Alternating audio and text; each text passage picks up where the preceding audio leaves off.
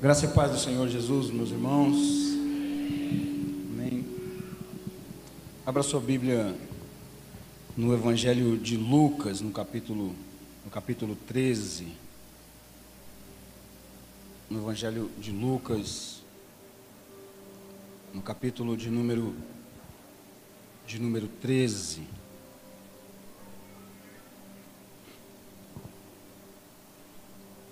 Doutor Rodrigo, quando ele estava chegando aqui em Paranavaí. Posso contar uma experiência, né, pastor? E eu tive. Eu tinha um desejo, irmãos, de voltar aqui nesse mini presídio para dar uma palavra lá, para pregar, sabe? Falar do amor de Deus para aqueles homens ali. Mas eu sabia que, pelo meu histórico, né? Hã? Não, quem, quem não sabe vai. E daí, pelo histórico, eu sabia que era difícil eu voltar ali, né? Por causa da. Né, fiquei preso aqui, em Nova Esperança, passei em oito unidades prisionais. Eu falei, é impossível, eu vou. É impossível, né? Um juiz, alguém, o, chefe de segurança, deixar eu entrar lá. E daí eu estava em Campo Mourão, na igreja lá, Batista Nova Aliança, que era a congregação daqui, né? O pastor Juversino era o nosso o nosso chefe, né, o nosso líder, nosso pai. E eu vim pregar numa quinta-feira aqui. Tinha uma motinha, uma CGzinha 150. Eu vim para cá pregar aqui na igreja. Quando eu peguei o microfone aqui, o pastor falou assim para mim: conta um pouquinho da sua história. Só que antes, deixa eu só abrir um, um, fazer um, um parênteses. A gente tinha ido numa conferência na, em Praia de Leste, eu, o pastor, acho que o pastor Luiz, os pastores aqui todos né, do Instituto Pai na época, né, foi extinto agora. E o pastor aqui de Maringá, da, da Igreja Presbiteriana Independente, como que é o nome? Marcelo Gomes, estava pregando e ele contou de um amigo dele que tinha escrito um livro, o nome do livro era Prisioneiros Mais Perto de Deus. Ele pegou todos os homens da Bíblia que já passaram pela prisão, né? o rei Joaquim, o endemoniado Gadareno, o próprio Jesus, João e Pátimos, Paulo e Silas, e ele fez um livro, né? fez vários sermões e, e, e, compilou, fez um livrinho, e ele evangelizava nas prisões. Ele me falou aquilo, eu falei, eu vou, eu, ele me falou aquilo não, ele falou aquilo pregando lá no, na, na conferência, e eu cheguei no alojamento que a gente estava, eu procurei na internet e achei esse pastor, e entrei em contato com ele. Falei, pastor, eu queria comprar uns livros do senhor para a gente fazer esse trabalho na, na, na, prisão. Só que eu não sabia como que eu ia fazer isso, né? E ele falou assim para mim, ó, em abril eu, tô, eu vou estar no Brasil. Ele mora nos Estados Unidos, falou, em abril eu estou no Brasil. Me falou a data. Passou de, de, dezembro, janeiro, fevereiro. Em fevereiro chegou um e-mail para mim da Unicesumar, que eu estava terminando a teologia né, pela, na Unicesumar. Chegou um e-mail para mim para eu ir em Maringá para assinar o diploma. Justamente não pode ser coincidência um negócio desse, né? No dia que eu ia em Maringá para assinar o diploma, o pastor Valdir Reis estava em Maringá também. Ele me ligou. Falou, Alessandro, eu estou em Maringá em tal dia. Eu falei, eu também. Então a gente se encontra lá, marcamos num café lá perto da Cesumar. Ele me deu três exemplares. Me deu um assinado, um é, feito uma dedicatória, e dois sem dedicatória. E nesse dia que eu vim para cá, nessa quinta-feira, eu coloquei no, na minha pasta. Eu, aí o pastor falou assim para mim: conta um pouquinho da tua história. Eu falei, mas não dá para contar. Como é que você vai contar uma história de, de cinco anos em. De cinco anos no parafuso, né? Na tranca, né? Dez anos afastado da igreja, cinco anos de cadeia em, em, em meia hora. Eu falei, pastor, tem que ser outro dia, hoje não dá. Mas eu dei uma pinceladinha assim, né? Dei uma pinceladinha meio rapidinho assim por cima. E daí no final do culto ele me apresentou o doutor Rodrigo. Daí na hora eu Falei, doutor, eu dei um livro para ele e falei, eu queria fazer um trabalho desse aqui, de ir ali, né, entregar um livro para cada preso. E daí, né, os, Deus usou o pastor, o doutor Rodrigo, né, junto com o conselho da comunidade, adquirimos 500 livros, né, doutor? Oi? Olha que bênção.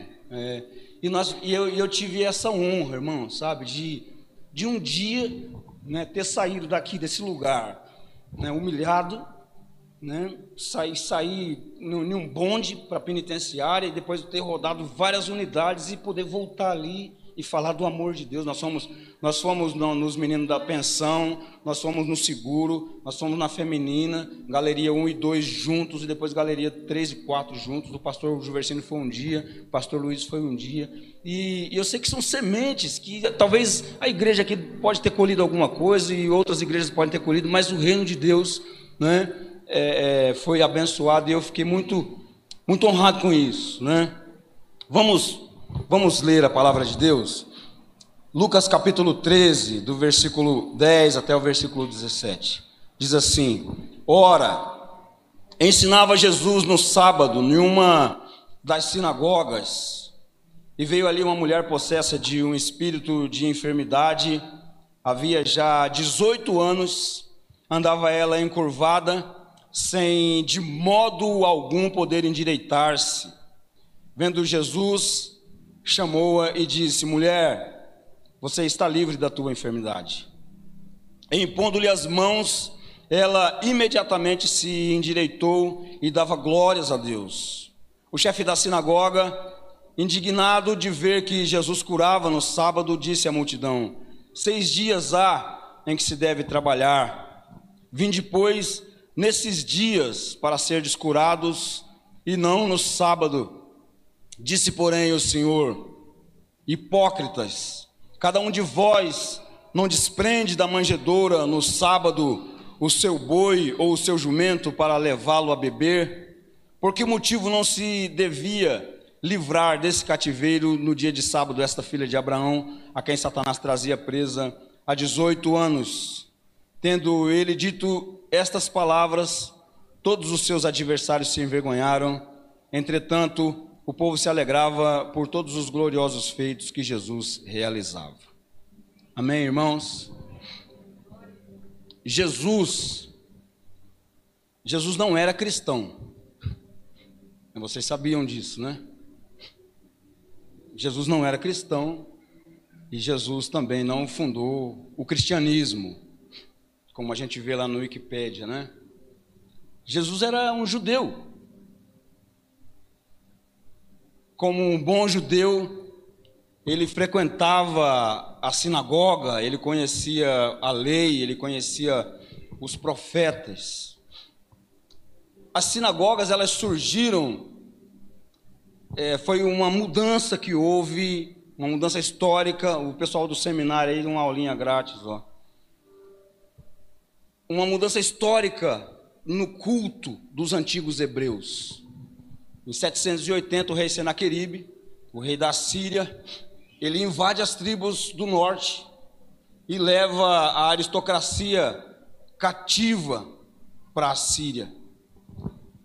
200 anos depois, Nabucodonosor, o rei da Babilônia, ele invade as tribos do sul e leva o reino de Judá cativo para a Babilônia. Né, nessa leva, né, vai Daniel, Sadraque, Mesaque, Abednego, e a, as sinagogas elas surgem nesse momento, aí na primeira, na primeira, no primeiro cativeiro há uma diáspora, uma dispersão, né, no, no, na, no segundo exílio das tribos do sul, o, o templo de Salomão é destruído, e aquele culto antigo de sacrifícios, ele, ele, ele fica por um tempo parado. E aonde surge um judeu, aonde tem um judeu, nasce uma sinagoga, surge uma sinagoga. O que, é que eles faziam na sinagoga? Eles liam as escrituras, liam a lei e os profetas, e davam uma interpretação. Era uma forma de culto, né? Era uma forma deles adorarem a Deus, né? lendo os escritos de Moisés, lendo as leis, lendo os profetas. E Jesus, como um bom judeu, ele frequentava esse ambiente.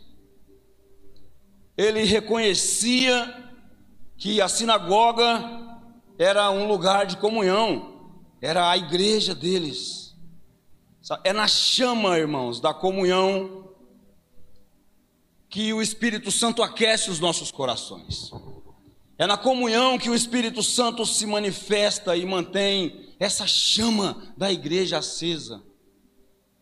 Sabe, os, os pastores midiáticos aí, e essa onda do quinto evangelho, e essa onda do, da hipergraça e da supergraça, que todo mundo vai para o céu, né? Estão ensinando aí que a hipergraça, todo mundo vai para o céu, e que você é a igreja. Eles falam isso, os, o, o, né? Não, você é a igreja. Irmãos, você não é a igreja. A igreja é o ajuntamento. Você é morada do Espírito Santo. Nós somos igreja quando nós estamos reunidos, quando nós estamos congregados. Existem, existe coisa que você não pode fazer sozinho. Você não pode se batizar sozinho. Entrar na água e falar, eu me batizo. Não tem como você fazer isso sozinho. Você não pode tomar ceia sozinho, pegar um pão e um, e um e vinho na sua casa e tomar ceia sozinho. Você não pode fazer isso. Isso a gente faz na reunião congregacional. Isso a gente faz quando nós estamos reunidos como igreja. Jesus, ele reconhecia que a sinagoga era um lugar de comunhão. E é na comunhão, irmãos. É na comunhão que a chama do Espírito Santo se mantém acesa na nossa vida, no nosso coração. Entre os milagres que Jesus fez, entre vários milagres que Jesus fez, né? Sete deles foi no sábado. O homem da mão mirrada, Lucas capítulo 6. Né, a cura de um homem, João capítulo 7, foi no sábado. Um paralítico, João capítulo 5, versículo 9, foi no sábado. A libertação de um endemoniado foi no sábado. A cura da sogra de Pedro foi no sábado. E esse texto que nós lemos da mulher encurvada também foi no sábado. Jesus, ele nos mostra nesse texto que certas enfermidades é um efeito direto de uma ação de opressão maligna. É importante a gente salientar que, diante de todas as dificuldades, de problemas, que às vezes surge na nossa vida. Existem coisas que é para que o nome dele seja glorificado. E para que haja reconhecimento da parte do homem, reconhecimento de gratidão da parte do homem em relação a Deus. Irmãos, Jesus, ele vê o que a gente não vê. Jesus ele vê o que ninguém vê. Jesus ele nos trouxe aqui nessa noite porque ele está olhando para nós. Talvez você possa ter pensado assim: ah, eu vim para a igreja porque deu seis horas, eu tomei um banho, me ajeitei, peguei minhas coisas e vim para o culto. Não, você veio para o culto porque Deus te trouxe. Você veio para o culto porque Jesus te trouxe aqui. Sabe, não foi você que escolheu ele, foi ele que te escolheu. E ele fala isso na sua palavra, não foi vocês que escolheram a mim, mas eu que escolhi a vós e vos nomeei, vos designei para que vocês, para que vão, para que vades e para que vocês dê fruto e para que o vosso fruto permaneça. Então, irmãos, Jesus ele nos vê. Ele conhece as nossas dores. Ele conhece a sua dor. Ele conhece a sua luta. Ele conhece as suas mazelas, Ele conhece as suas dificuldades, Ele vê o seu pecado. Às vezes, a gente tem a impressão, em alguns problemas que a gente passa na vida, em algumas lutas que a gente passa na vida, que nós estamos passando sozinhos. Não, irmãos. Deus vê tudo. Deus vê o que o homem não vê. Você pode ter até a impressão de que você está passando por essa luta, por esse problema sozinho, mas Deus ele está te vendo. Deus ele não nos deixa, não nos abandona, não nos desampara. Aquela mulher, ela sofria há 18 anos. Era uma mulher torta, literalmente torta. Ela não conseguia olhar para cima. Ela não conseguia olhar para frente. Ela olhava para o chão e olhava pra, para trás. Eu fui criado aqui na Vila Operária. Do lado da minha casa tinha um senhor, o nome dele era José Rodrigues. Ele era cortador de lenha e ele era envergado. O apelido dele era Anzol. Ele não gostava que a gente chamava ele de Anzol. Chamava ele de Anzol, ele pegava um facão, corria atrás da gente. Se tiver alguém aqui da Vila Operária, vai lembrar do seu José, o esposo da dona Lala. A dona Lala foi membro dessa igreja, batizou aqui e Jesus levou ela para a glória já. Né? Ela, minha mãe, irmã Bernadette, um monte de velhinha. Um homem torto, um homem torto, um homem que não olhava, não conseguia olhar para frente. Era a situação dessa mulher aqui. Há 18 anos, 18 anos, uma pessoa que não conseguia olhar para frente. Ela não nasceu encurvada. A Bíblia também não relata a idade dela, mas ela sofria desse mal há 18 anos. Imagina, irmãos, um sofrimento desse, você viver 18 anos sem poder olhar para frente, sem poder olhar para cima. Imagina uma pessoa com outro ser dentro dela, com um espírito dentro dela que, que a encurvou. Ela não nasceu assim, mas com o tempo ela foi encurvando, ela foi entortando, ela foi envergando. Existem enfermidades que são de causa natural, mas existem enfermidades que são ações demoníacas. E Jesus deixa isso bem claro no texto. Ele fala no versículo 16: Por que motivo não se deveria livrar desse cativeiro no dia de sábado essa filha de Abraão, a quem Satanás trazia preso há 18 anos. Irmãos, 18 anos. É uma vida. Se a gente contar 18 anos, dá mais de 7 mil dias. E até certo ponto da, da, da vida normal daquela mulher. Ela não era torta, não era envergada. Ela era saudável. E depois de um tempo, a sua vida começou a se tornar um pesadelo. Tá? Tem muita gente aqui que talvez a sua vida você está vivendo um pesadelo. Ou em algum momento da sua vida ela se tornou um verdadeiro pesadelo. Sabe, lutas, problemas, dificuldade financeira, problema familiar.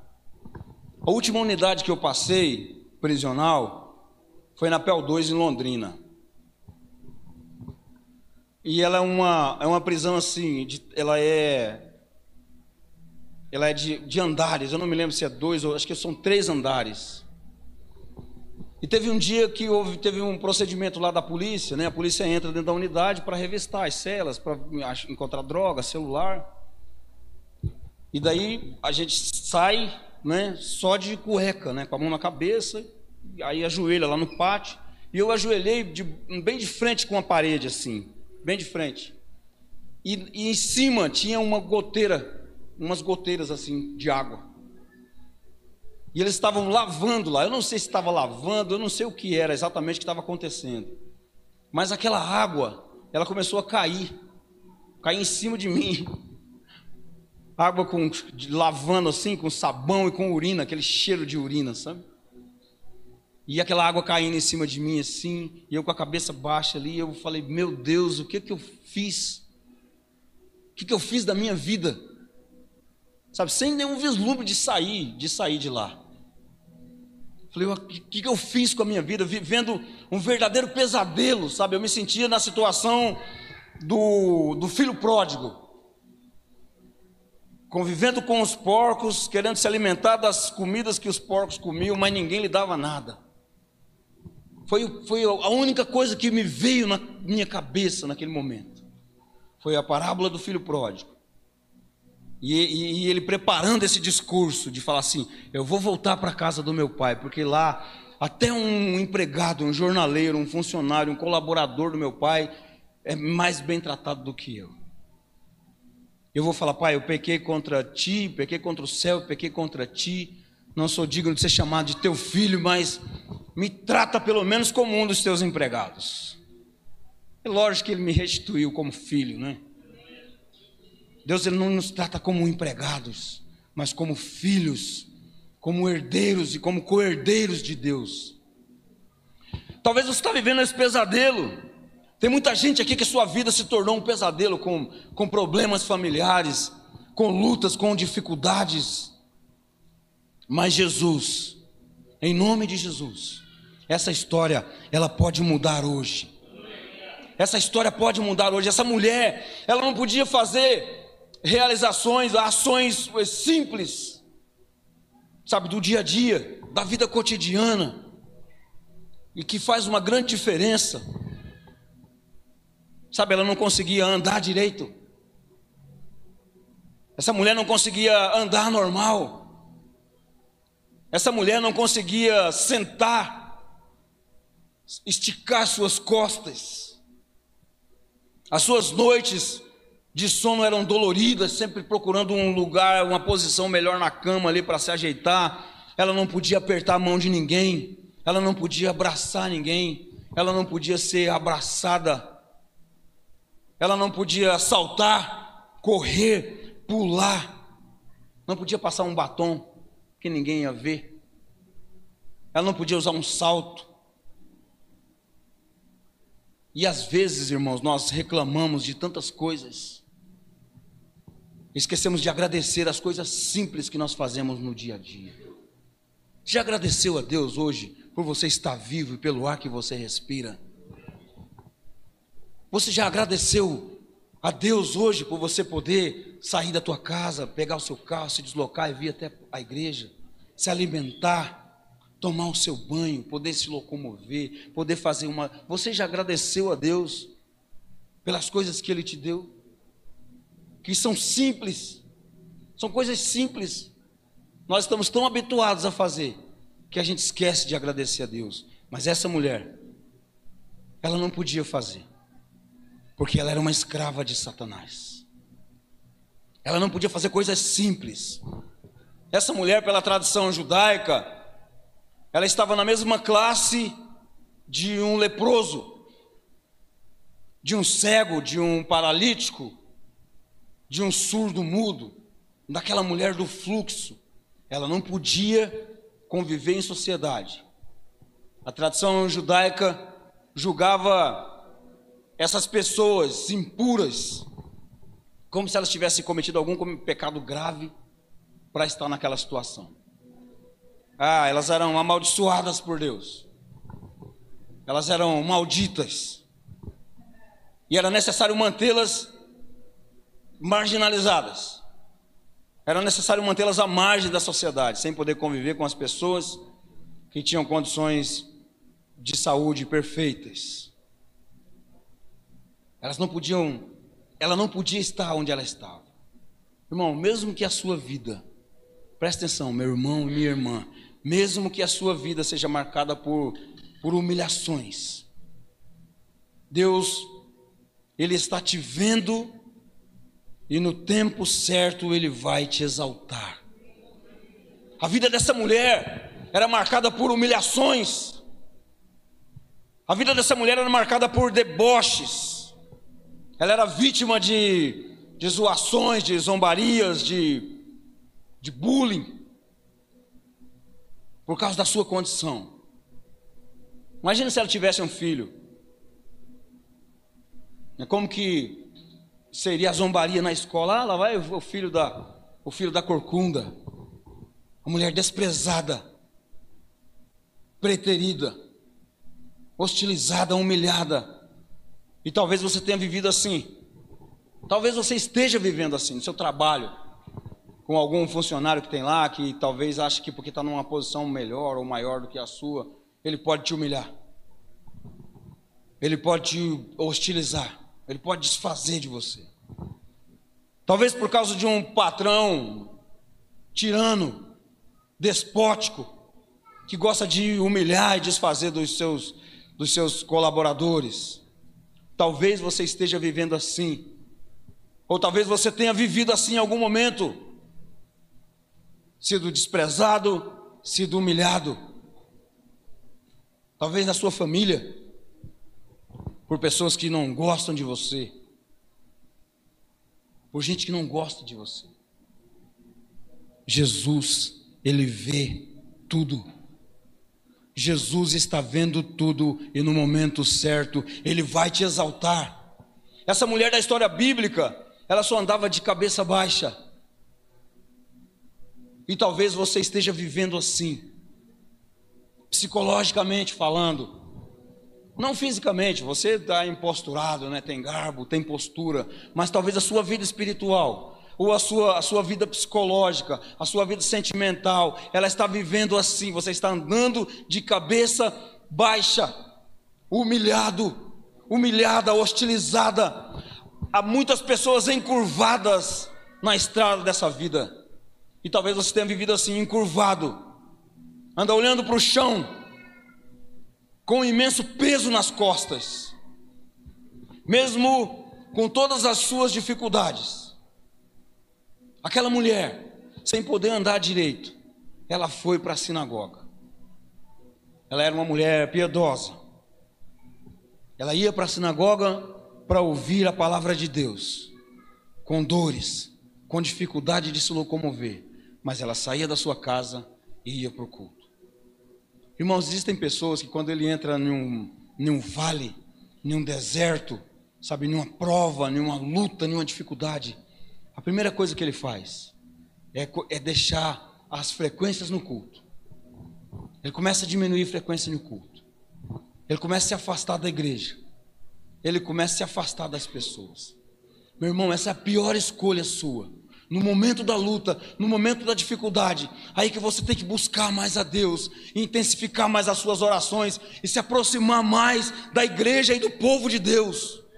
Ela ia para a sinagoga para ouvir a palavra de Deus. O texto diz que que a causa daquela doença era um espírito maligno. Como eu já disse, nem toda doença é produzida por demônios. Tem doenças que são oriundas mesmo do pecado original, é de causa natural. Mas existem enfermidades que são propositadamente colocadas por demônios. Jó, a Bíblia fala que Jó ele era uma ferida.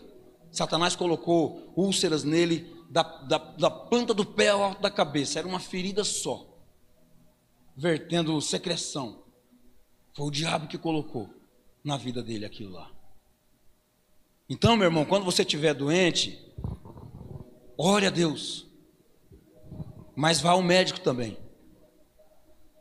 Ore a Deus, mas procure a medicina, porque a medicina também é um sacerdócio.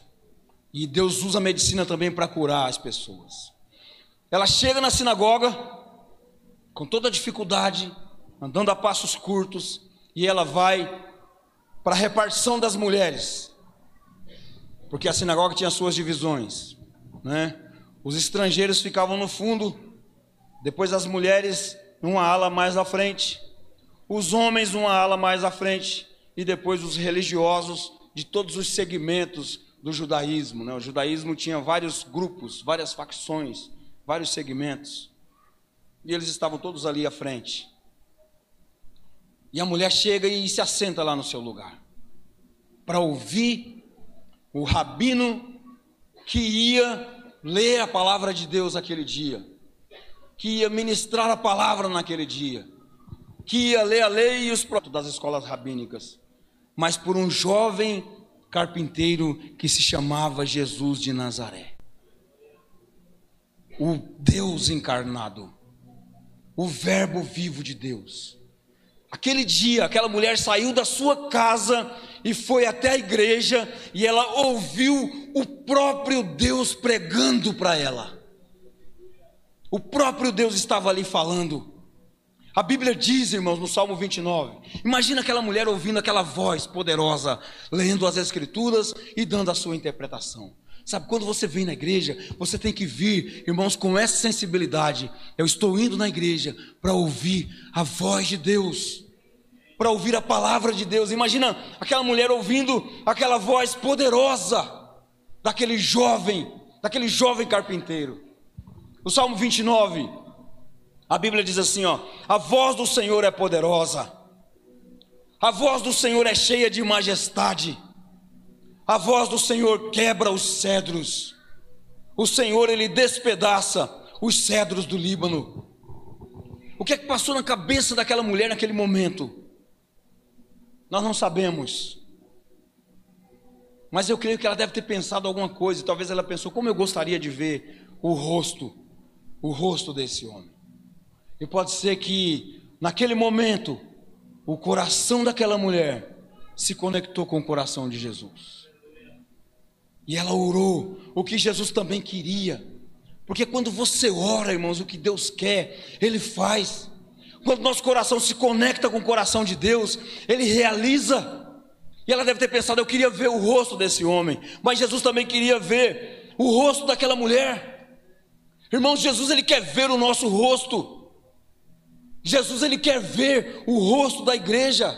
Lá em Cantares ele diz assim: ó, levanta, querida minha, e formosa minha, e vem, porque eis que passou o verão, e a chuva se foi, pomba minha, que anda pelas fendas dos penhascos nos esconderijos das rochas escarpadas, mostra-me o teu rosto, eu quero ouvir a tua voz.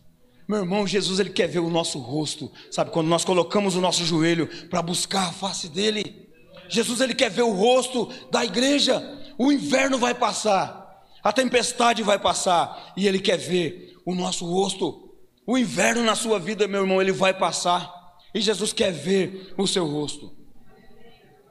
Jesus está falando, ele para a pregação e ele faz uma pausa e ele chama aquela mulher.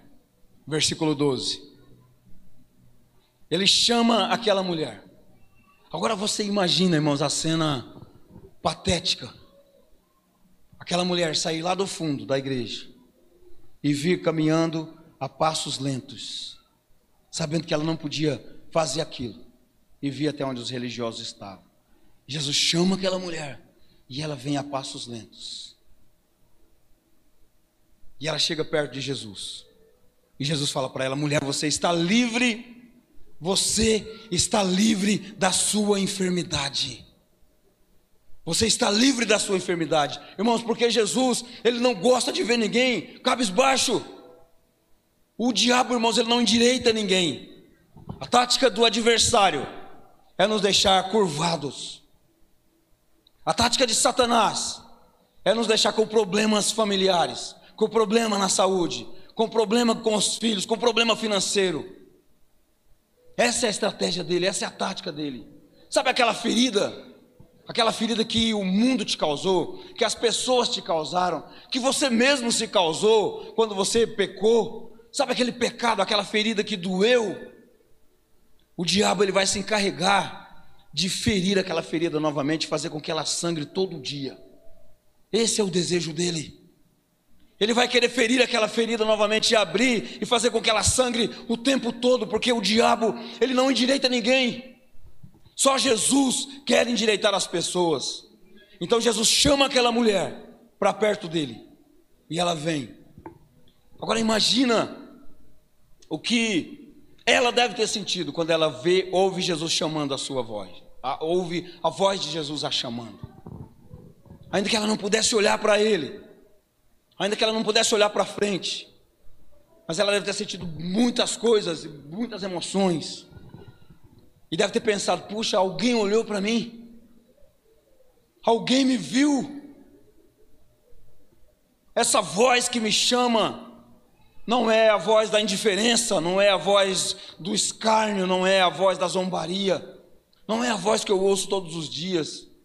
É uma voz diferente, é uma voz que tem autoridade, não é a voz da religiosidade, não é a voz do escárnio. Era uma voz que ao mesmo tempo tinha autoridade, mas que também era acolhedora.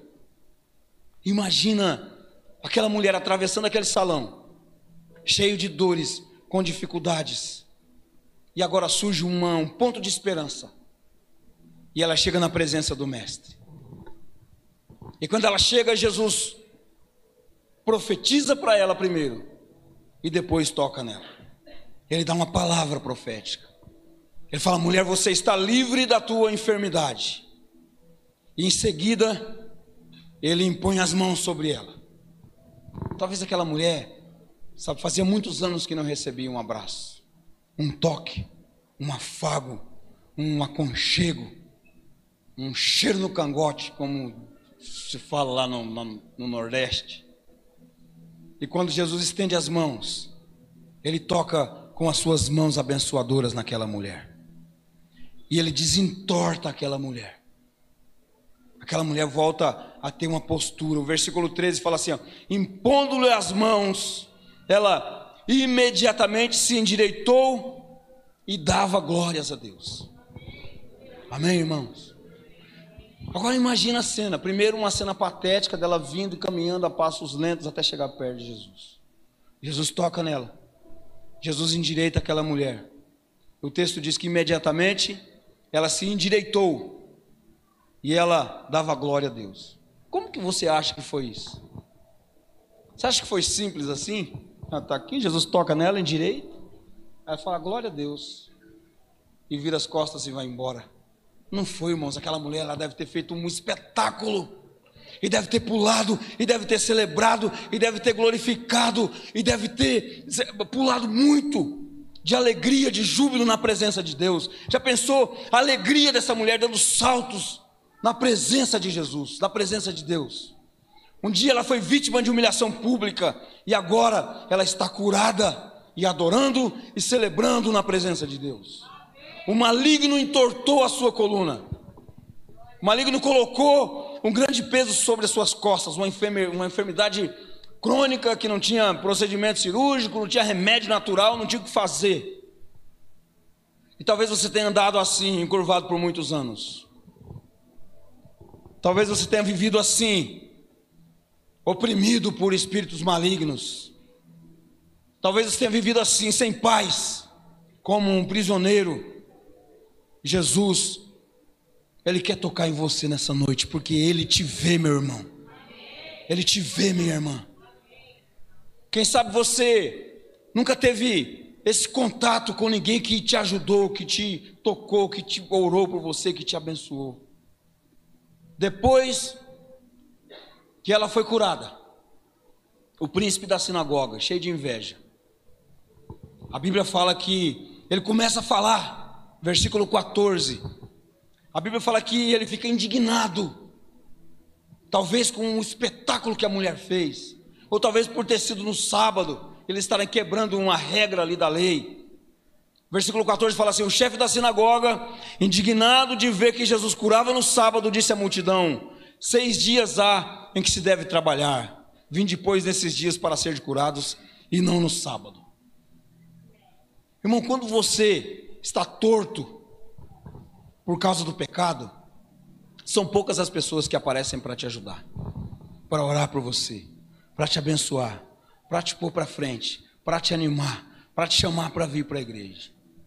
Mas, quando você está curado, principalmente quando você é novo convertido, que você começa a vir para a igreja, sabe, Satanás manda muitos emissários lá para zombar de você, para falar, ah, agora virou crente, agora é crentinho, agora tá a Bíblia, está com a Bíblia para a igreja. Parece um monte. Sabe, esse homem aqui, ele via aquela mulher na sinagoga,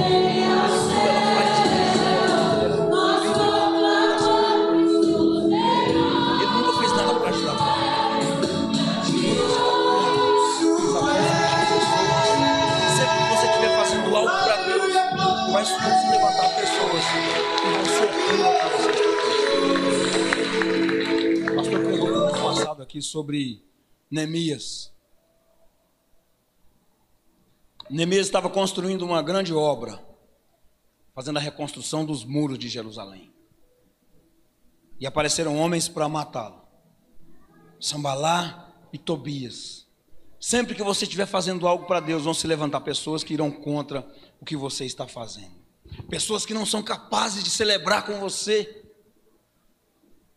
gente que te olha atravessado, gente que só olha para o que tem de pior nas pessoas, só sabe encontrar defeito, só vê as deformidades das pessoas, são incapazes de encontrar na pessoa, nas pessoas um motivo de louvor, são incapazes. Tem gente que tem capacidade de fazer uma lista, irmão, dos defeitos.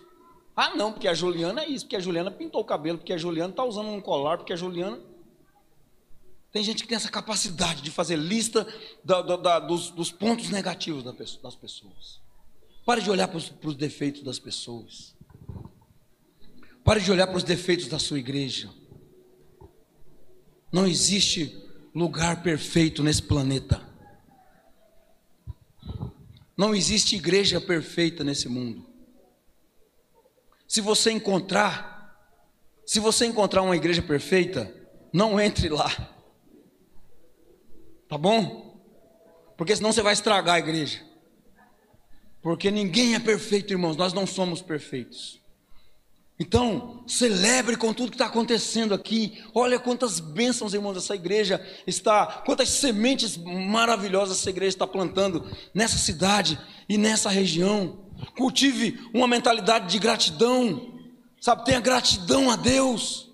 A sua família pode ser a família mais esculhambada do mundo, mas é a sua família. Pode ser a família mais problemática, mas é a sua família. Pode ser a família mais difícil, mas Deus te colocou ali. Ore, ore pela sua família, porque Deus também vê a sua família e Ele pode desentortar cada um daqueles lá. Ore pelas pessoas.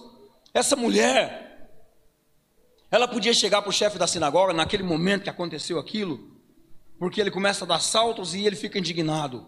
A Bíblia não fala que ela dá saltos, né, irmãos? É conjectura minha. A Bíblia fala que ela dá glória a Deus, né? Esse salto foi eu que coloquei, tá? Mas ele fica indignado, ela podia ter falado alguma coisa, não é? Fala, ah, eu já vim várias vezes aqui, mas você nunca orou por mim, você não fez uma visita para mim, você não foi na minha casa, você não foi na minha cela, você não fez isso, você nunca orou por mim, você nunca olhou para mim. Mas ela não falou absolutamente nada. Ela não disse nada. Eu acredito que ela deve ter orado pelo chefe, pelo líder da sinagoga. Porque Jesus, ele não curou somente o corpo daquela mulher. Ele não curou somente a coluna daquela, daquela mulher. Ele também curou a sua alma, a sua mente, as suas emoções, o seu coração. Ela estava plena, curada. Agora ela podia voltar para sua casa e ela acreditava no milagre que Deus tinha feito na sua vida. Jesus também curou a sua vida sentimental e Ele quer fazer isso com você também, meu irmão. Curar todas as suas dores, todas as suas mágoas, todos os seus traumas, todas as suas mazelas. Agora ela podia se relacionar com a sua família, com seus amigos, com a sua sociedade, sem trauma. Amém?